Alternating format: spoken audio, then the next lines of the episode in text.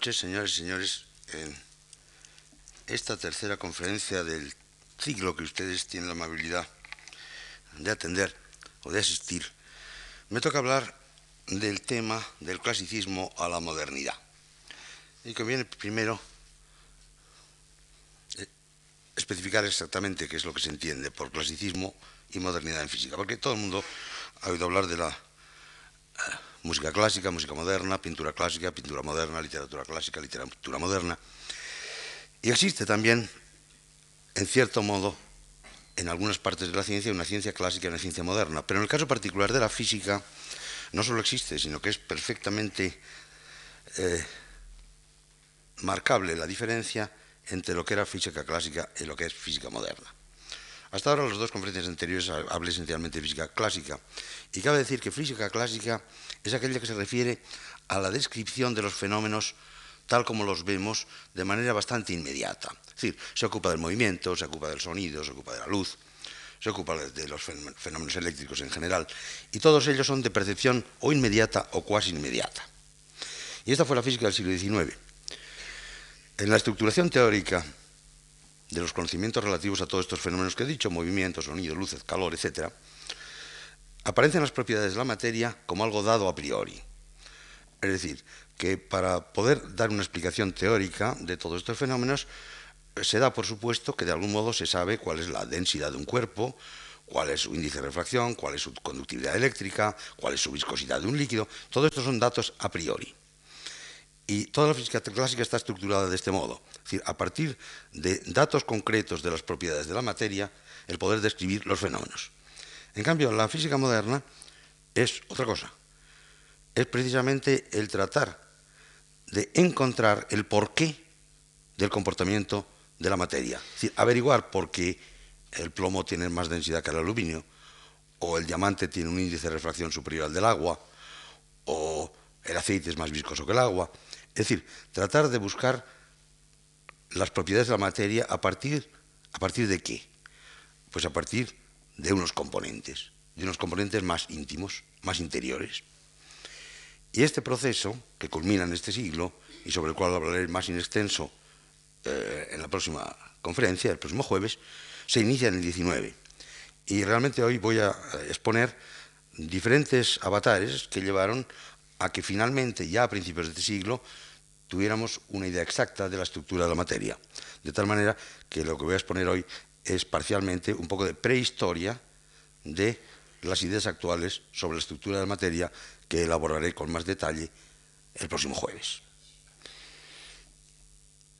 Puede parecer, y de hecho parcialmente es así, que esto que voy a exponer relativo al siglo XIX es una cierta vuelta al mecanicismo. Y efectivamente es así, porque eh, esta historia que voy a contar hoy corre paralela con la historia de los fenómenos que conté el último día. Y por lo tanto la mentalidad evoluciona a lo largo del siglo de una manera paralela. Y en el momento inicial eh, siguen siendo muy mecanicistas y al final ya cada vez menos. Es decir, que el proceso es paralelo al que expuse el otro día. De todas maneras, el cambio conceptual se ve ya en una teoría de la cual voy a hablar primeramente, porque es una teoría que no sé si se puede decir que es el final de la física clásica o el principio de la moderna. Se puede ver de las dos maneras. Tal vez aquí convenga exponerla como culminación de lo que expliqué el otro día como física clásica, como final de física clásica, que es la famosa teoría de la relatividad de Einstein del año 1905. A pesar de que han pasado 80 años desde entonces, es curiosa la fascinación que todavía eh, presenta la teoría de la relatividad a muchas personas, puesto que normalmente se siguen escribiendo libros sobre relatividad y salen todos los años libros sobre teoría de la relatividad. Y eso es así porque fue el primer cambio conceptual, pero no tan profundo como parece, porque realmente no se abandonan ninguna de las ideas fundamentales de la física clásica de los fenómenos, y en este sentido puede decirse que la teoría de la relatividad es la culminación de la física clásica. Todo surge por un par o tres de cuestiones enigmáticas que aparecen a fines del siglo XIX en el estudio todavía de los fenómenos. Por una parte había un fenómeno muy conocido, descubierto por Faraday el año 1831, que es la inducción electromagnética, que es la base de la, ingeniería eléctrica, que consiste en que si se acerca un imán a un circuito, pues se, induce una corriente. Y si se deja el imán quieto y se acerca al circuito, también se produce corriente. Igual. De tal manera que parece que solo intervienen los movimientos relativos, no el movimiento absoluto, de que uno esté quieto y otro se mueva. Solo intervienen movimientos relativos. En cambio, la descripción teórica distingue entre el caso en que el imán se acerque al circuito o el caso de que el circuito se acerque al imán. Esto fue un problema que se planteó a fines del siglo XIX y que vino unido a otro aparentemente poco relacionado, pero que se, se, vio después, gracias al genio de Einstein, que tenía una íntima relación, que es el siguiente. Por diferentes experimentos que se hicieron a lo largo de, ese siglo, en particular un experimento de un francés, Armand Hippolyte Fison, de 1859, en que trata de dilucidar en torno al problema del éter, con el cual terminaba el otro día, si un líquido en movimiento arrastra el éter o no lo arrastra. Y hace un experimento muy ingenioso por métodos interferenciales en que se puede tratar de ver si la velocidad de luz cambia y, de ahí deducir si arrastra o no arrastra al éter. Y el resultado es sorprendente, porque resulta que lo arrastra a medias, es decir, que lo arrastra un poco, pero no del todo. Hay otro experimento también, eh, esto incidentalmente, nueva curiosidad que hay que añadir a las curiosas propiedades del éter. Ya decía el otro día que era un, eh, una especie de sustancia infinitamente sutil, que no la palpamos, pero infinitamente rígida, porque era más rígida que el acero, y lo además resulta que si está inmersa en los cuerpos, cuando se mueven los cuerpos, la arrastra parte y parte no la arrastra, cosa rara. Esto está relacionado con otro famoso experimento de Albert Abraham Michelson, en 1881, en que trató también en relación con el éter de averiguar si la Tierra se mueve frente al éter o se queda quieta frente al éter. Resultó que el resultado era negativo. Parece que el éter, viene arrastrado por la Tierra. Hasta tal punto esto fue sorprendente que se supuso que el experimento estaba mal, y este experimento es de 1881, y después lo hizo en Europa, a pesar de que él era americano, en 1887, seis años después, completó un nuevo experimento elaboradísimo en el cual se comprobó de nuevo que aparentemente la Tierra arrastra el éter. O sea que esto es una cosa rarísima. El agua no la arrastra, la Tierra sí, además es rígida. Todo esto es una cosa muy complicada. Todo esto se sintetiza en un hecho, más sorprendente todavía, que es que la velocidad de la luz no depende de que la fuente que emite la luz esté quieta o en movimiento. Es decir, si alguien dispara un tiro desde un tren en marcha en la dirección del tren, evidentemente la bala va más deprisa que si disparase desde tierra, porque lleva la velocidad de la bala más la velocidad del tren. Pues bien, con la luz no pasa así. Con la luz, si alguien lanza un destello luminoso desde un tren, la velocidad de la luz es la misma que si estuviera quieto la fuente luminosa. Y es lo mismo si el tren va deprisa que despacio. Es decir, ¿qué ocurre? Que la velocidad de la luz es independiente de que esté moviéndose o no la fuente o el observador, quien fuere. Y esto, como digo, es poco intuitivo, más bien no intuitivo. Todo esto se resolvió en este famoso trabajo de Albert Einstein, publicado en 1905, que se titulaba Zur Elektrodynamik bewegter Körper, sobre la electrodinámica de los cuerpos móviles, y que escribió teniendo 25 años de edad y siendo funcionario de patentes de la oficina de Berna, de la oficina de patentes de Berna. Y en este empieza por discutir los conceptos de simultaneidad y los conceptos de eh, de localización. Sin entrar en esas cuestiones que son más o menos complicadas y que no son del caso, él llega a una conclusión que por primera vez se aplica en la física, que es renuncia a lo intuitivo a favor de lo lógico. Dice, si la velocidad de la luz, medida en un sistema móvil como un tren o medida en la estación, es la misma, y los espacios cambian y la velocidad es el espacio dividido por el tiempo, lo que quiere decir es que el tiempo debe cambiar también.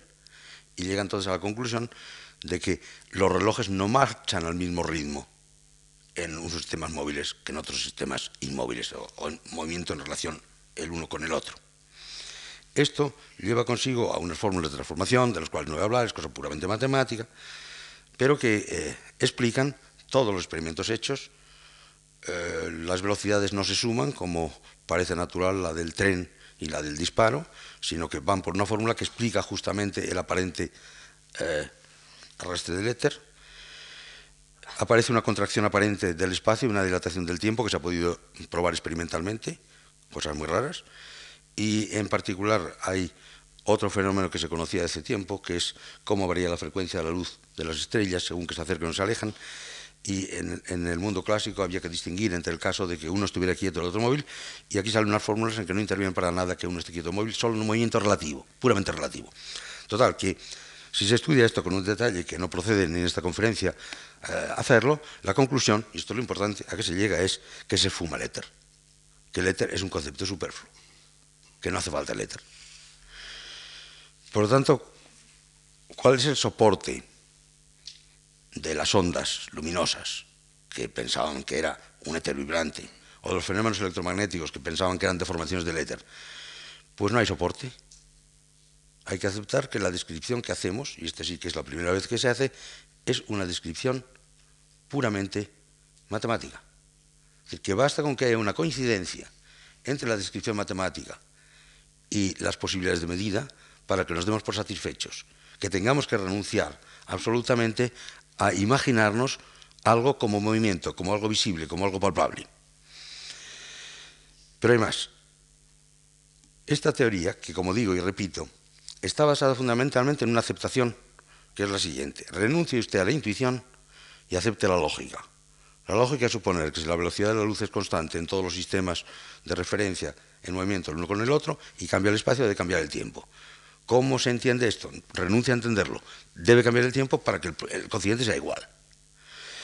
Esto sería una especie de chifladura si no fuera porque, como digo, empieza a explicar muchas cuestiones.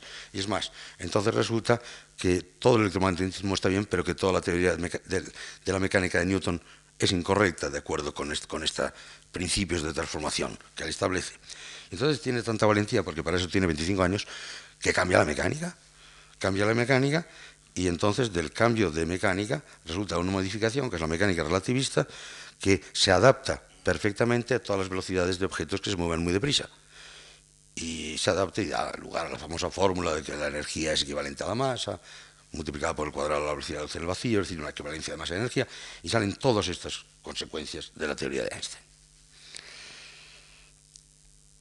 La teoría de Einstein tiene una limitación, y es que se refiere únicamente afirma que en principio la descripción de la naturaleza desde cualquier sistema, sea quieto o móvil con velocidad uniforme, es la misma. Pero ¿y si la velocidad no es uniforme? Si la velocidad varía. Entonces trata Einstein de desarrollar lo que llama una teoría general de la relatividad, en virtud del cual no solo sería imposible distinguir entre dos sistemas que se muevan uno con respecto al otro con velocidad uniforme, como son el tren y la estación, sino que sería imposible distinguir entre los sistemas que se muevan de una manera cualquiera. Tarda mucho en, llegar a esta teoría, tarda 11 años. Y en 1916 expone su nueva teoría que titula Die Grundlage der Allgemeinen Relativitätstheorie, que es curiosa, porque todo el mundo dirá, bien, eh, si voy en un avión que va muy, muy suave, evidentemente si cierro los ojos yo no puedo saber si esto está quieto o en movimiento porque por muchos experimentos que haga nunca lo sabré y por tanto está de acuerdo con un principio de relatividad elemental. Pero en cambio, si el movimiento de un vehículo es de cualquier clase, no hace falta hacer ningún experimento para ver eh, eh, que se está moviendo. Es decir, el que ha venido en autobús dando trompicones y, cada vez que hay una curva torciéndose se da cuenta de que aquello pues, produce aceleraciones. Si le da un frenazo en un coche y sale disparado hacia adelante, no necesita hacer ningún experimento para saber que aquello se está frenando. Pero como Einstein era muy listo, dice, no así. Esto se puede interpretar de otra manera. Si un vehículo frena de pronto y los pasajeros salen despedidos, dice Einstein, sí, salen despedidos hacia adelante los pasajeros, todos con la misma aceleración. Y los libros que llevan la mano, y los bolsos que llevan las señoras, todos los objetos con la misma aceleración. Y por lo tanto, dice él, igual se puede interpretar como que ha habido un frenazo del vehículo o que de alguna manera ha surgido una masa potente que ha producido una atracción gravitatoria, porque los efectos serían idénticos. Y de este modo, en esta teoría de la relatividad especial, que es del año 1916, encuentra una nueva teoría de gravitación más potente que la de Newton y que en algunos casos difiere, en, otros casos casi, casi, casi igual, en otros difiere, pero cuando difiere parece que está de acuerdo la naturaleza con esta teoría de la relatividad. Todo esto, como digo, es la culminación de la física clásica y procede de todo el gran talento de un Einstein que siempre decía que las teorías no proceden de la experiencia, sino que las teorías se inventan. Pero con esto dejo ya por finalizar esta cuestión de la culminación de la física clásica y vamos a retroceder 100 años para ver de dónde proceden nuestras ideas sobre la estructura de la materia. La discusión sobre si la materia es continua o discontinua es antiquísima. Ya Leucipo en el siglo V a.C. defendía que la materia estaba constituida por partículas muy pequeñas. Su discípulo Demócrito de Abdera piensa lo mismo, llama átomos, esto es indivisibles en griego. Y la doctrina se mantiene, Epicuro la mantiene, y sobre todo aparece muy claramente en, el gran poema latino de Lucrecio, de Rerum Natura. Está todo el mundo explicado como partículas, como átomos. Eh, Platón, y Aristóteles veían la cosa de distinta manera.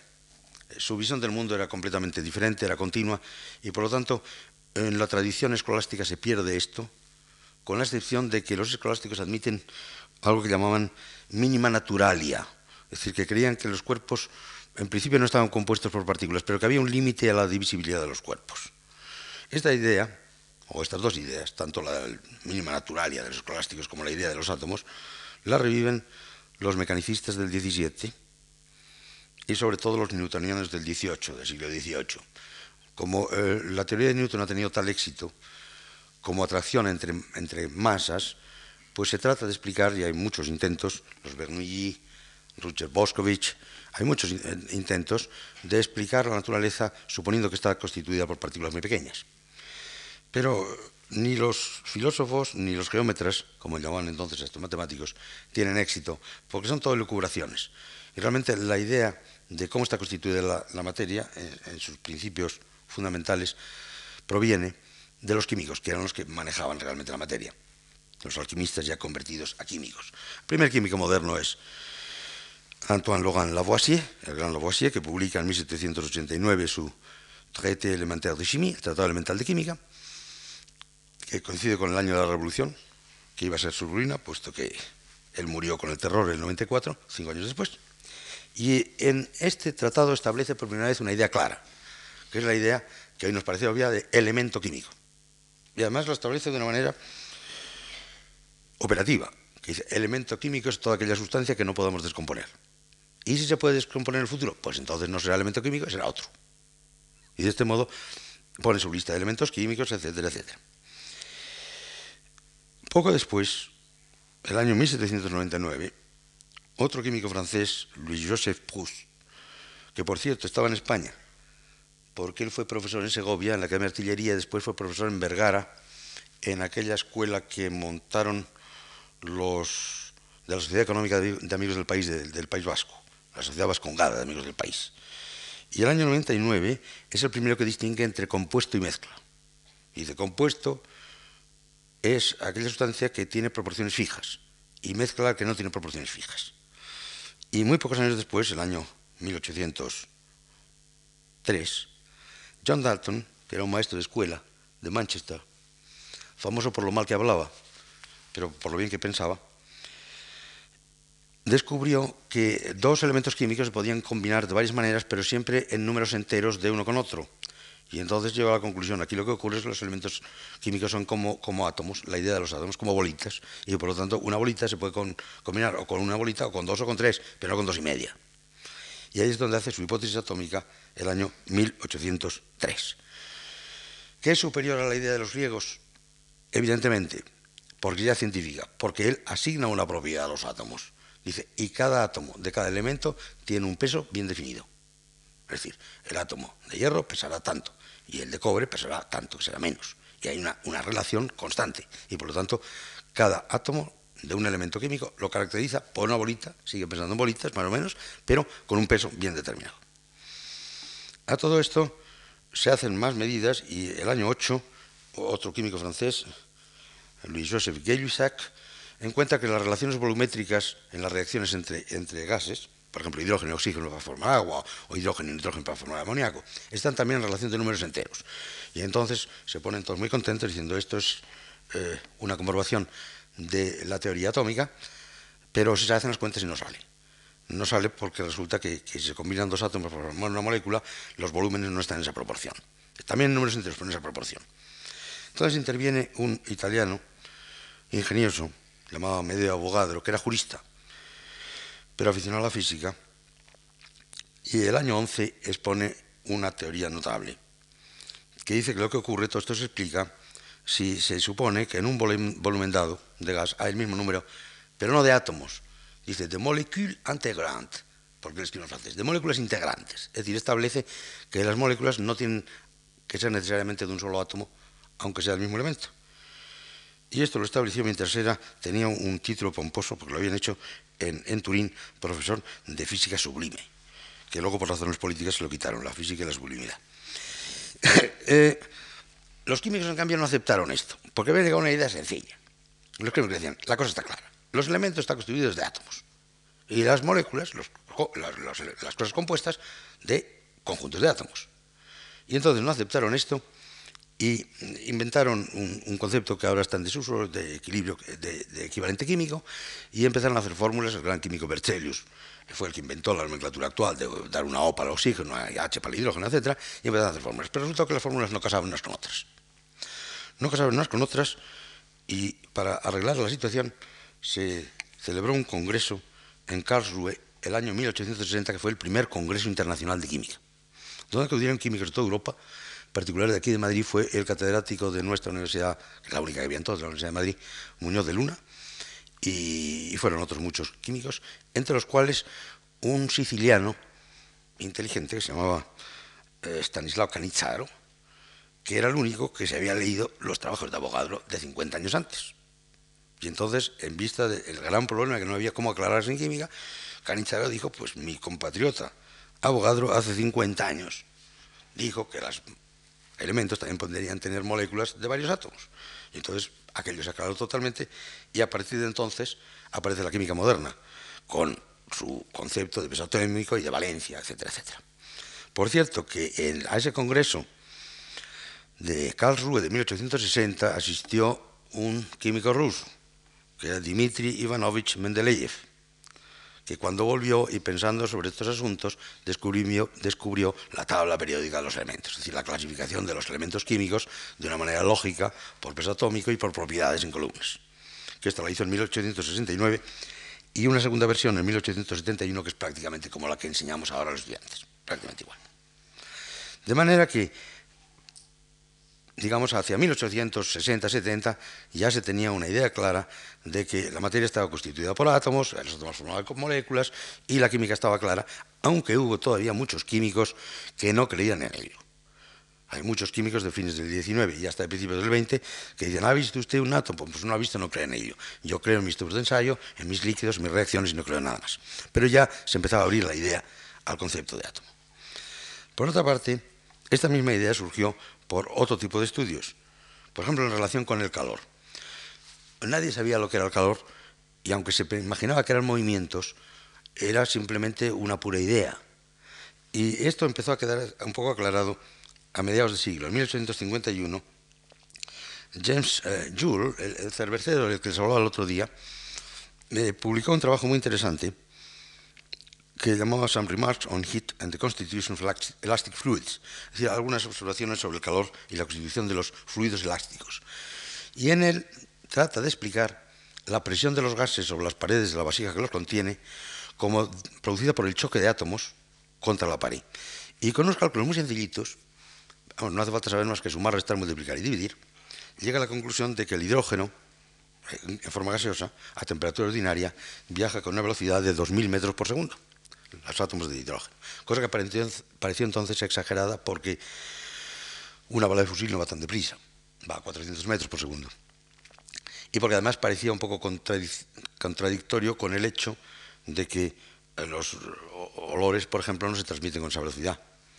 Eh, pero eso ocurre porque los átomos chocan unos con otros, pero la consecuencia era correcta. Es decir, los átomos de un gas van a esas velocidades, de miles de metros por segundo.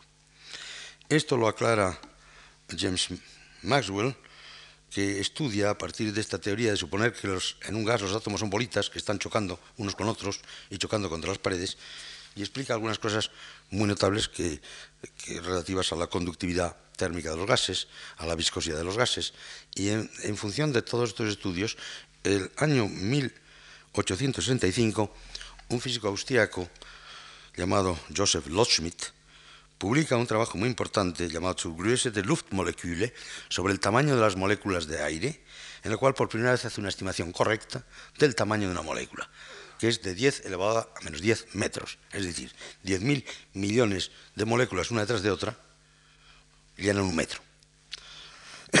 son muy pequeñas, evidentemente. Y esta estimación es correcta. Evidentemente las moléculas no todas tienen el mismo tamaño, pero más o menos esta estimación es correcta. A continuación de esto, y siguiendo la misma línea de trabajos, se desarrollan estos estudios en lo que se llama la mecánica estadística, que es una manera de explicar la termodinámica de modo mecanicista, por lo cual, en cierto modo, es objetada por muchos, pero mecanicista, pero de cosas que no se ven. Y en particular hay un gran austriaco de nuevo, Ludwig Boltzmann, uno de los grandes físicos del siglo XIX, que establece una interpretación de la entropía, aquella cosa de las que les hablaba el otro día, difícilmente comprensible, diciendo que la entropía es un índice del desorden a nivel molecular, que las cosas que están ordenadas tienden al desorden, y en particular esto lo, lo expone en relación con la probabilidad de que ocurra una cosa. Las cosas son tanto más probables cuanto más desordenadas, porque, entiende él, las cosas son tanto más probables cuanto más posibilidades tengan de aparecer y una misma situación macroscópica puede aparecer de muchas maneras cuando hay muchas situaciones distintas. Yo a veces pongo como ejemplo lo siguiente, si uno quiere poner las prendas en un armario de manera ordenada, tiene pocas posibilidades de elección. Podrá poner los pañuelos en la primera estante, las camisas en el segundo, los calcetines en el tercero, al revés. Pero si los quiere poner en desorden, tiene infinidad de posibilidades. Pues esto es lo que ocurre, que cuantas más posibilidades hay, mayor es la entropía. Y esta interpretación, que es correcta, es de 1877. Incidentalmente, la fórmula clave, que se expresa como S igual a K por logaritmo en el de V, está grabada en la tumba de Boltzmann en el cementerio de Viena. Aunque nunca la escribió, porque él descubrió la cosa, pero la escribió Planck bastantes años después, pero allí está grabada.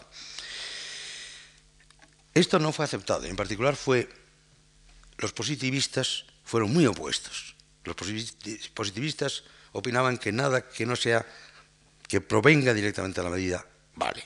Y hubo físicos muy eminentes y químicos, como Ernst Mach, cuyo nombre es más conocido porque se habla de que los aviones van a velocidades Mach 2 o Mach 3, proviene de, este físico austriaco, que era positivista.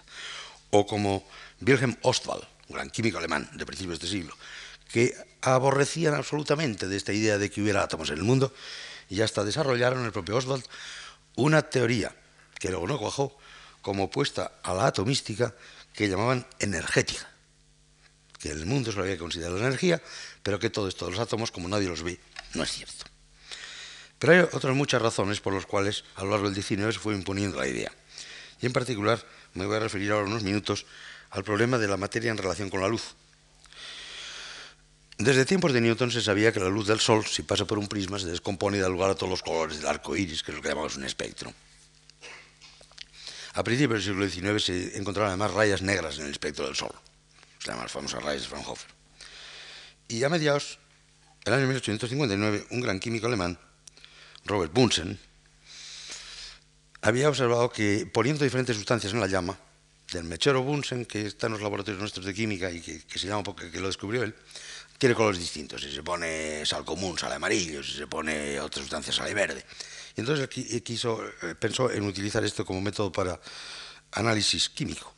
Y se encontró con un colega físico porque empezaba a poner filtros de colores para tratar de averiguar por el color lo que había. Se encontró un físico muy notable que era Gustav Kirchhoff, colega suyo en la universidad, que le dije lo mejor es que pongas un, espectroscopio y que analices espectralmente. Y efectivamente fue el autor del análisis espectral que sirve hasta hoy nuestros días para detectar cantidades ínfimas de elementos. De hecho, es curioso que el año 1859 puso a punto esta técnica y el mismo año descubrió dos elementos nuevos, el cesio y el rubidio. Curiosamente, en lo que quedaba al evaporar el agua mineral que se bebe en Alemania, Apolinaris. Pues en el agua mineral de Apolinaris había cesio y rubidio, en cantidades infinitesimales que les descubrió Bunsen. Pero su amigo Kirchhoff y colega físico fue más lejos en meditar sobre estas cuestiones, porque se dio cuenta que evidentemente los cuerpos, unos emiten luz cuando son incandescentes, una llama por ejemplo, otros absorben luz. Y llegó a una conclusión por un argumento teórico, entonces no muy riguroso, pero después se vio con mayor rigor, de que hay una relación constante entre la capacidad de emisión y de absorción de un cuerpo. Es decir, que un cuerpo que emita color rojo prevalentemente, también puesto a absorber, absorberá el rojo. Que si emite verde, absorberá verde. Si emite azul, absorberá azul. y esa relación es constante para todos los cuerpos. Es decir, que la relación entre el poder emisor y el poder absorbente de un cuerpo para la luz solo depende del color, o sea, la longitud de onda y de la temperatura del cuerpo. Y entonces, él piensa, ah, si hubiera un cuerpo que absorbiese todos los colores igualmente, ese cuerpo tendría una capacidad de emisión que sería una función universal, independiente de, de las sustancias. Y entonces inventa lo que llama el cuerpo negro. El cuerpo negro es un cuerpo que absorbe toda la radiación luminosa que incida sobre él, de cualquier color, y aunque sea infrarrojo, y aunque sea ultravioleta. Y a este le llama él, dice el año 1860, que le llamará Schwarzkörper. El nombre proviene de que efectivamente cuando vamos vestidos de negro, yo voy de azul, pero si vamos vestido de negro, eh, el negro es debido a que toda la luz que incide eh, se absorbe y no refleja nada. Y en cambio un, vestido blanco refleja mucha luz y un vestido azul refleja luz azul. Y el negro no refleja apenas nada del espectro visible. Pero el, cuerpo negro de, de Kirchhoff se refiere al visible eh, y al invisible, infrarrojo, ultravioleta, etc. Y aun cuando él ve que este cuerpo negro es una idealización, como tantas cosas en la física, él ve que la radiación de este cuerpo negro tiene que ser equivalente a la radiación de una cavidad cerrada. Porque en una cavidad cerrada, si se hace un agujerito muy pequeño, evidentemente toda la luz que entre no sale, porque se reflejará parcialmente y parcialmente será absorbida por la pared, pero se reflejará hacia otro lado de la pared y después de dar muchas vueltas se acabará absorbiendo. Y entonces él imagina, y efectivamente así se construye años después, un cuerpo negro que no es más que una cavidad, por ejemplo, de grafito, para empezar que sea bastante negro, con un agujerito muy pequeño. Es decir, en definitiva, llama cuerpo negro a lo que llama cualquiera que en una casa cerrada mira por el ojo de la cerradura y ve negro dentro. Es decir, que la luz que entra no sale. Y digo todo esto del cuerpo negro porque esto fue un problema clásico en el siglo XIX, que es el famoso problema del cuerpo negro, del cual voy a hablar unos minutos porque Parece inconcebible que cosas aparentemente tan triviales tuvieran tanta trascendencia después sobre nuestro conocimiento de la naturaleza. Efectivamente, se planteó el problema de, ¿será posible calcular cuál es el espectro del cuerpo negro? O dicho de otro modo, si tengo un cuerpo negro, materializado si se quiere por una cavidad con un agujerito, y lo caliento a cierta temperatura, ¿cuánta luz saldrá de cada color? Este problema se ataca a partir de 1879, cuando un físico austriaco, Joseph Boltzmann, Joseph Stefan, dice, a base de unos experimentos que ha encontrado aquí y allá, no muy convincentes, que los cuerpos emiten energía radiante, es decir, luz, en proporción a la cuarta potencia de la temperatura. La verdad es que él lo cree para todos los cuerpos, no es verdad, pero es casi verdad para muchos. Pero el gran Boltzmann da una demostración en 1884 convincente, basada en teoría electromagnética de luz y, termodinámica, de que efectivamente para el cuerpo negro la emisión debe ser proporcional a la cuarta potencia de la temperatura. Pero es la emisión total, pero que no dices de qué color. Es decir, hay que resolver el problema simplemente de relacionar la temperatura con el color. Todo el mundo sabe que un hierro ardiente, si está poco caliente, está rojo oscuro. Se pone más caliente, se pone rojo claro. Si, si se calienta más, y eso se ve en las herrerías, cuando había herreros, que apenas hay, se pone rojo amarillo y luego se pone rojo blanco. Por lo tanto, el color y la distribución de colores va variando. Y este problema de calcular la distribución de colores en el caso del cuerpo negro como idealización, pero aplicable parcialmente también a un hierro rusiente, si quiere, es el famoso problema del cuerpo negro. Un gran físico alemán, Wilhelm Wien, muy admirado por sus colegas porque tenía tanto talento teórico como experimental, hizo una teoría entre 1894 y 1896, no muy convincente, en la cual parecía que se explicaba el espectro del cuerpo negro. Era una especie de remedo de mezcla de cosa de termodinámica con algunas ideas suyas, con otras eh, inspiradas por, por, el propio Michelson, que había dicho algunas cosas en Estados Unidos, como si fuera parecido a los gases, una cosa muy rara. pero que parecía que iba bien entre los años 94 y 96. Y aquí interviene uno de los físicos más notables de este siglo, Max Planck, que en 1899 pretende dar una demostración rigurosa de la fórmula de Wien. Y la da. Para dar esa demostración, toma la siguiente idea. la luz es una radiación electromagnética. Y según Kirchhoff, en una cavidad da lo mismo la materia que esté hecha. Pero voy a tomar que la materia sean unos osciladores, que esos ya los había calculado Hertz cuando descubrió las ondas electromagnéticas. Y entonces ya sé cómo se podrá calcular con, con, electrodinámica clásica. Y luego pues voy a añadir eh, termodinámica. Y entonces supuso para eh, la entropía de los osciladores lo que le convenía, que le salió perfecta la demostración de Wien en 1899. Pero en 1900, medidas muy cuidadosas muestran que la ley de Wien estaba mal. Y esto se lo comunican en octubre de 1900 a Max Planck. Y que en cambio hay acuerdo con otra fórmula que no. Entonces Max Planck, en solo tres meses, desde octubre hasta el 14 de diciembre, desarrolla un trabajo que es fundamental, que llama Zur Theorie des Gesetzes der Energieverteilung in Normalspektrum, sobre la teoría de la ley de la distribución de energía en el espectro normal, llamado espectro normal al espectro del cuerpo negro. Y entonces encuentra una fórmula absolutamente correcta, pero para ello tiene que admitir una cosa rarísima. Es decir, utiliza mecánica estadística, la pared de osciladores, pero una cosa muy rara, que estos osciladores tienen que ceder energía en lo que llama energía elemente, elementos de energía. Es decir, que tiene que ir la energía a saltos. Hasta ahora eso no se había visto nunca. Un coche lleva mucha energía, se va muy deprisa, y poca energía se va muy despacio, y media energía se va en mitad de espacio, pero no va a saltos. Y él encuentra que sí, que la energía tiene que ser un múltiplo de la frecuencia. Esto es una cosa que cae más bien en el vacío que mal. La gente considera chifladura de un alemán que le ha dado por, explicar la fórmula del, cuerpo, o el espectro del cuerpo negro, a partir de estas ideas tan absolutamente estrafalarias. Pero resulta que son correctas. Porque además ya en ese propio trabajo calcula basándose, y esto es notable, basándose en las medidas del espectro del cuerpo negro, calcula cosas como el número de átomos que hay en una cierta cantidad de sustancia la constante suya que él ha introducido, otra constante que se llama constante de, Boltzmann, una serie de constantes de la naturaleza las calcula él a partir del espectro del cuerpo negro. Y por lo tanto, esto nos lleva directamente a la modernidad, porque la próxima conferencia del jueves justamente lo que voy a tratar es de las cuestiones cuánticas, y este es el primer efecto cuántico. Efecto cuántico es decir que está cuantificado, que va a saltos. Él mismo utiliza la palabra quanten pero la palabra inicial que utiliza es energía elemente. Luego se llama esto cuantos, que es decir, cantidades indivisibles de energía. Esto no se conocía en la física clásica y esto aparece, como digo, por primera vez, y vale la pena señalar la fecha, porque son de esas historias, el 14 de diciembre del año 1900. Queden las consecuencias para el próximo día y volvamos atrás. Volvamos atrás para ver todavía en unos minutos las relaciones entre la materia y la electricidad.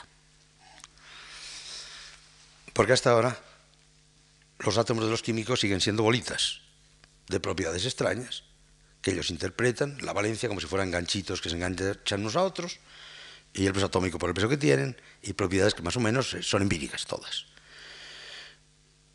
El carácter eléctrico de la materia es también producto de un desarrollo prolongado.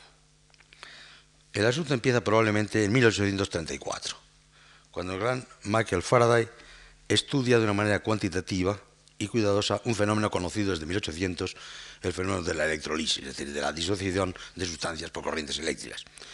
Que digo que es conocido desde 1800 porque tan pronto como se inventó la pila de Volta, se descubrieron por este procedimiento una colección de elementos químicos ya.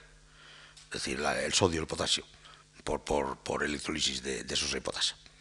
Pero lo estudia sistemáticamente Michael Faraday en 1884 y, establece las leyes de que la cantidad de sustancia que se deposita es proporcional a la corriente que ha pasado, a la cantidad total de, carga eléctrica, etcétera, etcétera. Pero no sabe muy bien por qué. Por ejemplo, el misterio. Si uno tiene un vaso con agua destilada y pone dos cables eléctricos, es decir, dos electrodos que llamamos técnicamente, no pasa corriente. Y basta echar un poco de sal, sal común, y pasa corriente. ¿Y por qué pasa corriente? Esto es un misterio que es misterioso hasta una tesis doctoral de 1884 de un sueco famoso, Svante Arrhenius, que publica esa tesis, que después la publica en francés con el nombre de Recherche sur la conductibilité galvanique des électroniques, tesis doctoral que por poco no se la aprueban. Tuvo muchísimos disgustos, no se la querían aprobar porque ponía una idea extrañísima y correcta.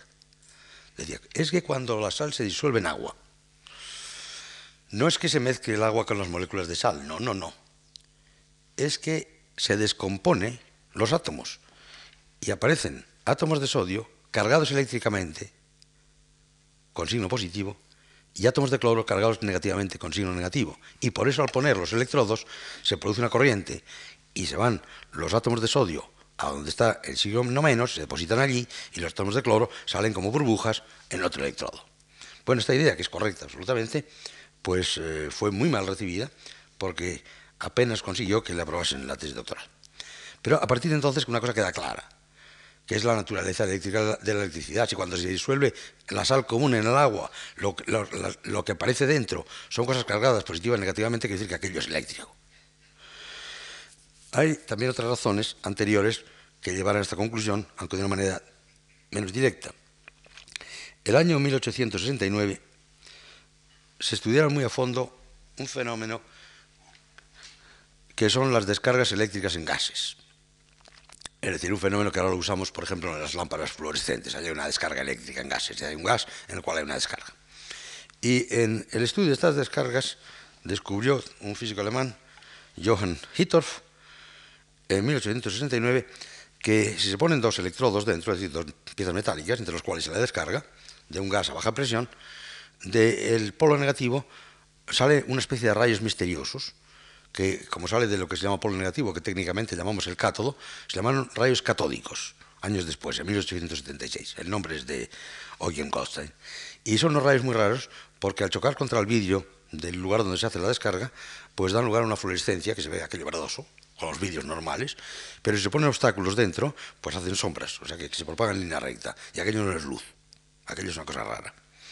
Y se estudia muy a fondo estos gases, rayos catódicos y se ve que se pueden concentrar porque salen siempre perpendiculares a la superficie, que dan lugar a fenómenos muy curiosos. Se concentran en un punto y se pone allí un alambrito, el alambre se pone incandescente.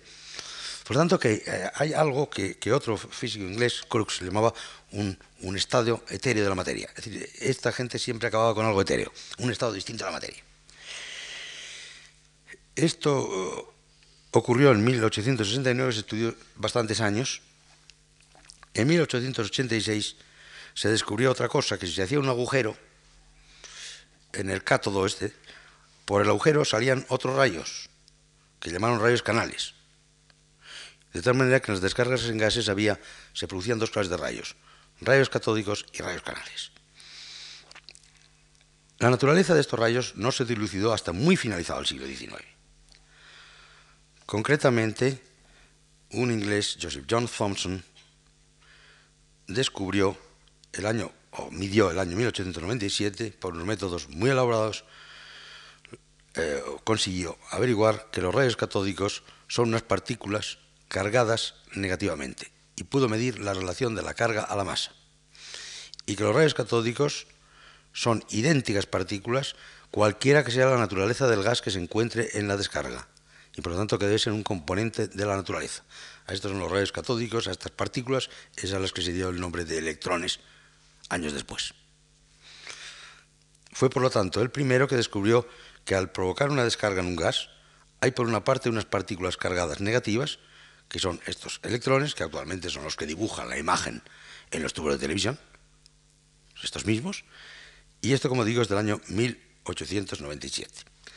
Al año siguiente, en 1898, Wilhelm Wien, el mismo que había estudiado el cuerpo negro y que era tan excelente investigador, que valía tanto como teórico como experimental, descubre que los rayos canales, es decir, los que salen por el agujerito, esos son diferentes según cuál sea la sustancia, que es distinto si se pone, si la descarga se hace en hidrógeno, o en nitrógeno, o en oxígeno, etc. Y que están cargados positivamente. Y por lo tanto los identifica como átomos incompletos. Átomos a los cuales les falta algo, verosímilmente los electrones que han salido por el otro lado.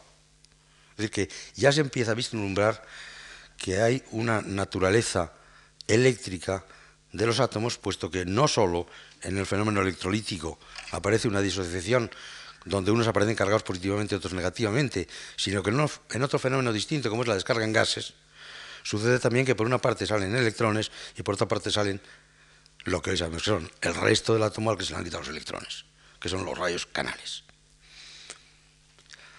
Y esto es el año 98, pero es que antes han ocurrido cosas muy curiosas. El año 1895, un gran físico alemán, Wilhelm Röntgen, trabajando también con rayos catódicos, descubre una cosa muy rara. En la descarga con rayos catódicos, he dicho que cuando los rayos catódicos estos llegan al vidrio, producen una fluorescencia. Pero bien, esto lo cubre todo de cartón negro, de tal manera que no se ve ninguna fluorescencia. Y entonces ve que de aquel punto donde inciden los electrones y donde chocan, lo que hoy llamamos electrones, es decir, los rayos catódicos chocan, que todos no se llamaban electrones todavía, surgen unos rayos misteriosos que se pueden detectar con una pantalla fluorescente y que llama rayos X. Y esto lo publica el año 95 en un famoso trabajo que se llama Über eine neue Art von Strahlen, sobre una nueva clase de rayos. Y efectivamente comprueba en los primeros experimentos que son unos rayos que tienen muchas propiedades parecidas a las de la luz, que se pueden refractar, que a veces se pueden reflejar, que, y observa inmediatamente que poniendo la mano delante de la pantalla fluorescente, eh, la penetración de los cuerpos opacos que caracteriza a estos rayos, que ve que efectivamente mm, atraviesan fácilmente la madera y mal el metal, permite ver todos los huesos. Y el descubrimiento es del año 95.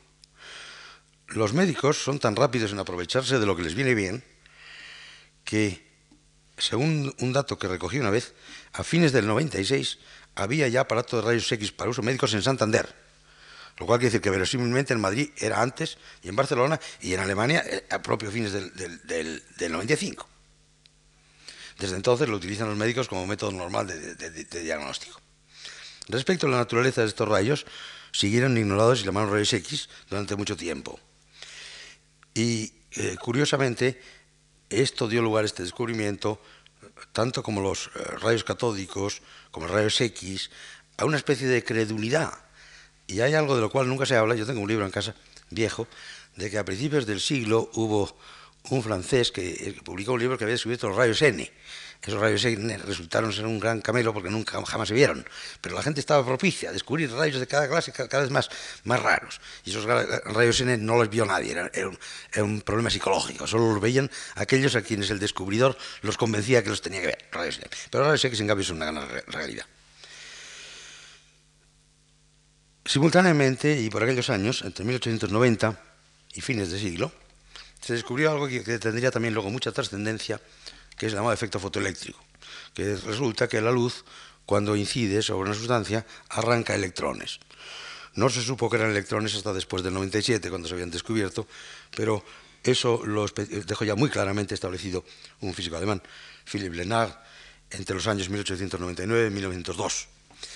Y este efecto tenía una curiosa propiedad, y es que los electrones salen con una velocidad fija que depende del color de la luz que incide, pero no de la cantidad de luz. Quiero decir que si se extraen electrones con una luz verde, salen con una cierta velocidad. Y si la luz es muy intensa, salen con la misma velocidad. Lo que ocurre es que salen más electrones. Y si se pone una luz azul, salen con menos velocidad. Y si la luz es más intensa, salen más, pero siempre con la misma velocidad. Es decir, que muy curiosamente la velocidad de los electrones que salen depende de la frecuencia de la luz y no de la intensidad. Esto eh, se explicó años después con un concepto que es también de Einstein del año 1905, que dijo que la luz era Lichtquanten, cuantos luminosos, que es lo que llamamos fotones. La palabra fotones del año 1926, muy posterior. Él llamaba Lichtquanten. Es decir, que la luz también cede la energía a golpes, como los famosos osciladores de Planck. Sobre esto, que da lugar a la famosa dualidad onda-corpúsculo, de la cual hablaré el jueves, no voy a hablar ahora. Pero, eh, como digo, quedó estipulado a partir del efecto fotoeléctrico de 1899-1902 y la idea de Einstein de 1905, comprobada en unos experimentos larguísimos que hizo un norteamericano muy meticuloso, Robert Milken, entre el año 1906 y 1913. Estuvo todos esos años midiendo y comprobando que efectivamente esta idea era correcta, pero de eso hablaré próximo día. Pero es que estos años de 1895, 96, 97, 98, estos años cuando España estaba en plena guerra de Cuba, fueron fructíferos en muchas más cosas. Ya he dicho que el 95 Röntgen descubre los rayos X. El 97 se identifica la partícula que llamamos electrón, la primera partícula que se identifica en la física. Y como digo, son una realidad tan palpable que cuando ustedes vean la televisión esta noche, el, dibujo aquel es debido a, que el haz de electrones incide sobre sustancias fluorescentes que dan lugar a los diferentes colores en el orden debido. Y este es el año 97. Pero en intermedio, en el 96, ocurre otra cosa más curiosa, que es el descubrimiento de la radioactividad. Y yo les voy a contar en pocos minutos cómo ocurrió. El descubrimiento de los rayos X en Alemania llamó mucho la atención. Y uno de los primeros en enterarse fue un gran matemático francés, Henri Poincaré, el cual, en la Academia de Ciencias un día de París, le explicó lo que había oído a un físico, Antoine-Henri Becquerel, que estaba especializado en cuestiones de fluorescencia y fosforescencia, había estudiado mucho de esto. Y entonces le explicó que había este descubrimiento en Alemania de X. Y entonces Becquerel pensó en un experimento para ver si eso tenía alguna relación con la fosforescencia. Los cuerpos fosforescentes son aquellos que se iluminan y después en la oscuridad siguen emitiendo luz un rato. Típicos relojes antiguos eran fosforescentes. Y entonces tomó Becquerel una sustancia fosforescente que era una sal de uranio. Hay algunas sales de uranio que son muy fosforescentes, con la idea de hacer el siguiente experimento, que era exponerla al sol y verse entonces, luego emitía no solo la luz fosforescente que sabía todo el mundo, sino si emitía rayos X después. Pero como en París llueve más que en Madrid, pues aquellos días llovió y no pudo hacer el experimento al sol y entonces dejó guardadas sus, sustancias, sales fluorescentes, fosforescentes en un cajón, casualmente junto a una placa fotográfica. Y antes de hacer el experimento, porque los rayos X se identifican también por placas fotográficas, tuvo la intuición de revelar la placa y encontró que la placa estaba velada, sin necesidad de haber expuesto al sol la sustancia fosforescente que era un sal de uranio. Y entonces publicó este primer trabajo en 1896 que curiosamente titula todavía Sur les radiations invisibles émises par les corps fosforescentes, es decir, sobre las radiaciones invisibles emitidas por los cuerpos fosforescentes. Todavía el año 1896 no se da cuenta de que no tiene nada que ver con la fosforescencia, que proviene del uranio, cosa que comprueba a los pocos meses, que cualquier sal de uranio o el uranio metálico también tiene esta propiedad de emitir unas radiaciones invisibles que son capaces de velar las placas fotográficas. Este fenómeno pronto muy poco después, eh, estos rayos primero se llamaron rayos de Becquerel. Lo llamó Madame Curie, que era eh, discípula y asistenta de, Becquerel, pero perdieron enseguida el nombre de Becquerel y se llamaron simplemente rayos ionizantes emitidos por sustancias radiactivas. Y esto, como digo, es de 1896, a medias entre los rayos X y el electrón.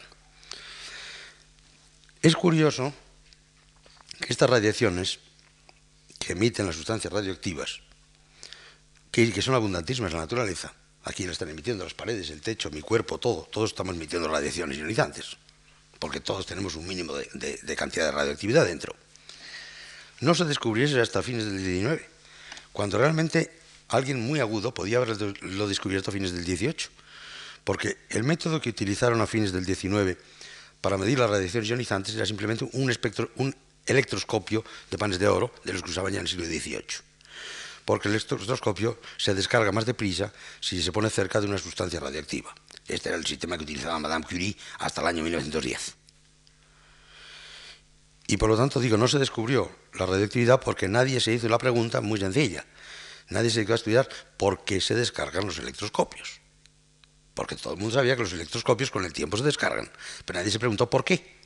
¿Por qué un buen electroscopio con buen aislante de ámbar se descarga. Se descarga por la radioactividad de todo lo que hay alrededor.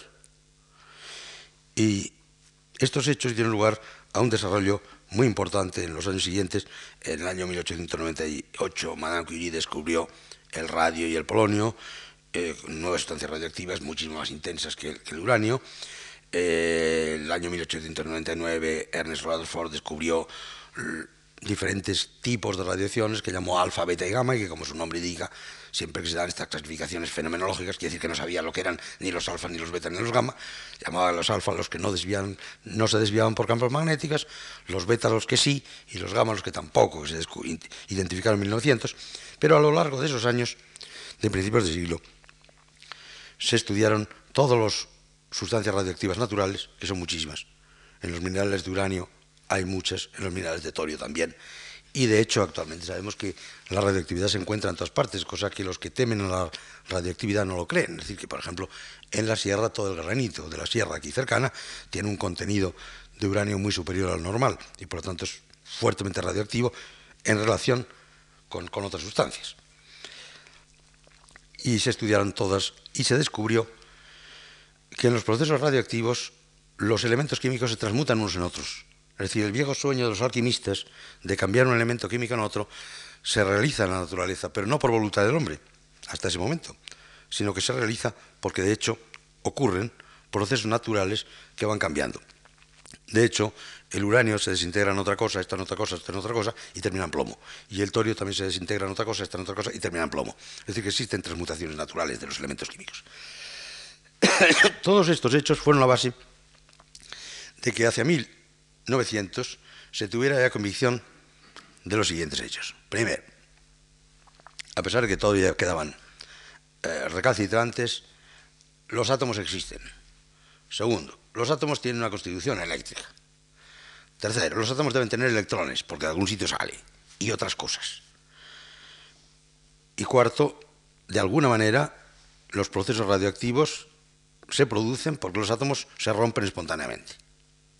Con todos estos ingredientes, a principios del siglo, concretamente el año 1911, y después de algunos avatares que les contaré a aquellos de ustedes que tengan la paciencia de venir el jueves, se descubrió ya el concepto de átomo que tenemos actualmente y que, si bien es aceptable, planteó problemas epistemológicos singulares y fueron los que eh, la causa de que yo a mi próxima conferencia le llame la descripción del invisible. Muchas gracias.